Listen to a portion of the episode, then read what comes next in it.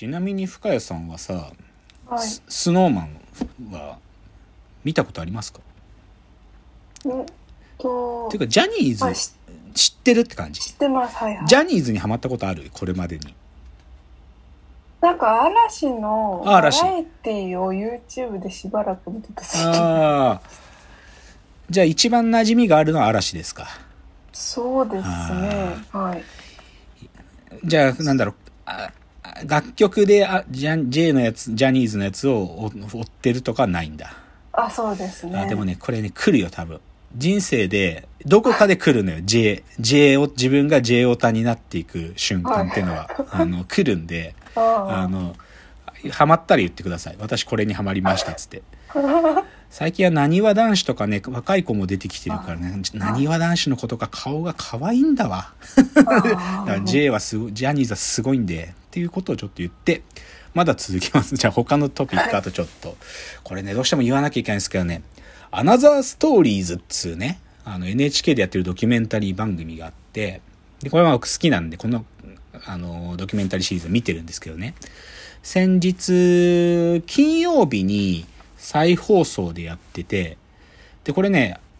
なんか前から僕 NHK オンデマンド入ってるから見たいなと思ってたのに NHK オンデマンドからこぼれててなんでかなと思ってたんだけど再放送やってくれたんで見たのがあってそれが何かっていうと安田講堂事件だったんですよ。ああのー、1968年に東大生たちがまあ大学と戦っていく中で安田講堂を占拠してで安田講堂にもうずーっともう半年以上籠城というか、すまあ、占拠しで最後は大学側が機動隊を導入して排除するっていう、まあ、そういう事件があって。でそれのことやっててね。で僕まあなんていうかこのせ時代好きだから安田講堂の事件とかもよく知ってる知ってます。はっきり言ってよく知ってます。その大学まあ、いわゆる東大紛争っていうのがどう始まってどう終わりを向かっていくかっていうことなんだけど、なんかね、最近僕この手のやつを見てね、自分が大人になったからなのか、それとも少しこの時代を今俯瞰で改めて見る視線が変わってきたのかわかんないけどね、あまりに未熟ですよ。はっきり言って。この学生紛争の、この当事者たちっつうのは、あまりに未熟に見える。なんかこれ正直安田講堂の話だけじゃなくて、当時の学生運動とか全共闘の話とか、まあ、それがさらにね、過激になっちゃった連合赤軍の話とかね、最近見るたんびにこの人たちの未熟さってのが、よりありありとわかるなって感じなんだよと。で、なんつうのかな。なんか、言っちゃえば、最初はノリだったの。言い方か悪いけど。ノリだったの、本当に。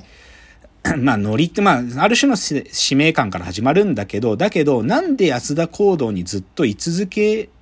たかの、その出発点はノリで、その、そ東大総長との討論会というか対話の会の時に東大総長が具合悪くなっちゃって帰っちまったから、俺たちまだ話十分聞けてねえからもうこっから動かないようにしようぜっつって、安田講堂に彼らが住み始めるんだけど、で、それで夏休みとか、まあ、どっちかというとその闘争っていうのは全面化してなくて、なんか解放区みたいにして、もうなんか楽しく過ごしてるの。なんかある意味自治的な感じで。で、でもそれがどこかからかだんだんなんか引くに引けなくなってきちゃって、大学側との対立をなんかもう先鋭化せざるを得ない環境に自分たちを追い込んでってんだよね、はっきり言って。でその感じが未熟だなと思うんだけど、で、さらになんかもう引くのはさ、いよいよ明日から、その、機動隊が突入してきて、いよいよ直接対決だっていう時に、前日とかに全国の大学の他の全教頭が集まってくるんですよ。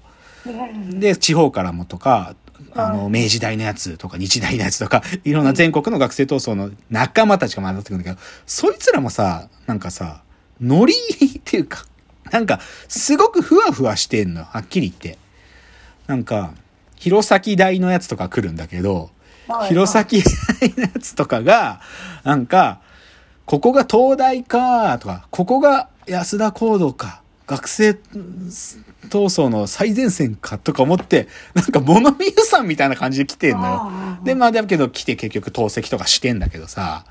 ででも本人が言ってたよ、その人が。最後さ、もう、あの学生側は火炎瓶とかもう投げるものなくなったから、安田コードの壁をこう崩して石作って投げてたんだけど、その弘前大の人が言ってたのは、自分が入れなかった大学の校舎を砕いて石を投げてるっていうのはなんか変な気持ちだったとか言ってんだよね。とか、あと明治大の奴らとかが最初に、ま、守ってたある門があるんだけど、その門を明治大の奴らが突破されるときに、ななんでそんなことすんのと思うけど、で、しかもな、まあ、そいつらに、あの、催涙ガスの弾が当たっちゃって、そいつの目ふ、仲間が一人怪我しちゃって、やむを得ず降伏するんだけど、その降伏しちゃうと、建物に火つけんだぜ。やっぱさ、これってさ、違くねって思うんだよ。やっぱさ、大学の自治って言っててさ、大学の自治って言って、東大の奴らが、ひゃ、でも火つけちゃダメだけどさ、でも、よそから来たなんか応援部隊の明治のやつがさ、突破されたとから建物に火つけるってダメだろとか思って、なんかあまりに未熟でね、ちょっと、いやでも番組の作りがそうなってたってこともあるけどね、東大生たちが、なんかじ、なんていうのかな、自己満足でやってるというか、少し東大生の傲慢が見えるっていう風に世論を煽ったっていう物語にしてたからそう見える部分もあるけど、ちょっとね、最近なんかこの手の運動の話をドキュメンタリーで見るたんびに彼らの未熟さが見えるね。まあ、警察側も未熟なんだけどね、はっきり言って。だってき、その安田講堂の、あの、任を受けた機動隊長なんて、現場経験ゼロの東大卒のキャリアのやつが隊長、機動隊長やってて、で、初日とかはもうなんかね、経験がないから、もう全然本気じゃないのよ。だけど、火炎瓶がバーンって部下に当たって、部下がひ、か、やけどしたりすると、いやばいっつって、頭がいいから、そうすると、なんか、対策練ってきて2日目からマジになるんだけど、この感じもなんかバカバカしいなと思って、っていうね、まあちょっとその、僕は基本姿勢は、この学生闘争をやってた人たちはね、はっきり言って、30年間反省を述べることはあったけど、口をつぐんでるんです。はっきり言って。うん、で僕はかあの世代がはっきり言ってなんつうの今の日本にしちゃったって思ってるんで僕ってでそれはふ不可避だったかもしれないけど彼らがなんかあの自分たちがやったあの行為をちゃんと反省せずにまあしてるんだけどそれについての総括を述べてないことに対してめちゃくちゃ苛立ってるわけ。それは僕の両親に対してもだけどね。うん、あなたたちがやったことをどう総括してるのかっていうことをでなぜ口を口をつぐむかっていうとその後過激派が生まれちゃって過激派が強烈なことをやったから自分たちもその一部だと思われたくないから彼らは口をつぐできたわけよでもまあ本質的にそれが違うものだと分かった上でも彼らはもう総括をしてないんですはっきり言って。っていうことに僕は怒ってるのでその未熟に見える当時の学生闘争の人たちいや僕もシンパシーを感じる部分はあるからこそ苛立つっていう感じですね最近ね。じゃあ残りの話題あといくつか。あ、もう最後言っときたい。どうしてもヤクルトの村上宗隆すごい。ヤクルトの村上が55号打ちましたし、三冠を取るでしょう、もう。間違いなく。で、僕実は見に行く見に行くとか言ってまだ神宮見に行けてないんです。だけど、ヤクルト優勝するんで、間違いなくもう、ヤクルトの優勝決まってる、ほぼ。なので、僕日本シリーズを見に行きます。神宮球場に。鬼死んでもチケットを取って、あの、日本シリーズを見に行って、そこで村上のホームランを見ます。っていうのが、ちょっと予告。あとはね、ちょっと自転車の話はね、実はね、先々週ね、僕ね、ちょっとね、鼻のとこのね、なんていうの、大げさな言い方すると手術をしたんですよ。鼻の皮膚に、ちょっとこう、なんていうか、できたものがあって、それはね、もう手術じゃないと取れないってお医者さんに言われて、ビュッて切っ、もう本当に局所麻酔して、シュッ、キュッ切ったの。で、今、鼻が縫ってあるの、僕。なんか、もう、僕ね、縫うなんて、30年、子供の時になんか怪我して縫ったことあるけど、それ以来は、縫ったから、皮膚をこう縫合したんで、怖いね、縫うって。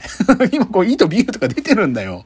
だから、なんか、うかつにちょっとね、なんていうの、汗とかかいて、ずっとまあ、僕、メガネしなきゃいけないからさ、ここに当たっちゃうと、なんか、幹部に良くないらしいんで、ちょっと自転車積極的に行けないんでっていう、それちょっと自転車の話今週ちょっとなし。じゃあ最後、今日の格言言って、長くなってしまったオープニング終わりますね。今日の格言。群馬に何かしてもいいと思い始めている。これちょっとね、あの、僕正直ね、出身群馬県に対してね、複雑な感情を持ってるんですっていうことは多分何回か喋ってるんですよ。で、それは、群馬という土地が持つなんかこう、しみったれた感じがね、ずっとあったなんかそれはでも、でも最近そういうことを、なんか、うし、なんかまだ自分の中にあるよ。全然あるけど、でも、ひょっとしたら僕、群馬に何かしたっていいかなっていうぐらい、ちょっと気持ちが変わってる。で、なんでかっつうとね、あの、さっき冒頭言ったスーパーササダンゴマシンさんの、あのいろいろ T シャツとかのデザインとかをしてる彼のお友達の小林優さんって方がいらっしゃるんだ。僕も一回お会いしたことあるんだけど、そのスーパーササダンゴマシンのクリエイティブ周りを手伝ってるブレーンの一人だよ。でその人って、あの、新潟美少女図鑑っていうのを発明した人で、あの、な、まるまる美少女図鑑って、その全国の可愛い女の子を使って、で、かつ、その地域の、例えば美容室とか、およ、ふ服屋さんとかの、そのメメイクアップとか衣装を着て女の子たちの写真を撮るっていうフリーペーパーなんだよね。まるまる美少女図鑑って。それで、要は、新潟の街も紹介するし、新潟の可愛い子も紹介するっていう、2000年、2001年か2年に生まれたんだよ、これが。で、これがさ、まあ、で、ちなみにこの新潟美少女図鑑っていうのから、後のスターも生まれてるし、これがう最初に映った沖縄美少女図鑑で生まれたのは、例えば二階堂ふみとかなんだけど、新潟美少女図鑑って馬場文香さんとからしいんだけど、これをやってる人なんだよ、小林優さんという人は。あ、やべえ、時間が来ちゃった。で、この小林優さんのお仕事を見てたら、ちょっと最近僕は心変わりをしたっつうので、ちょっとその話を次でしして、ちょっとオープニングが終わります。じゃあ最後はい次です。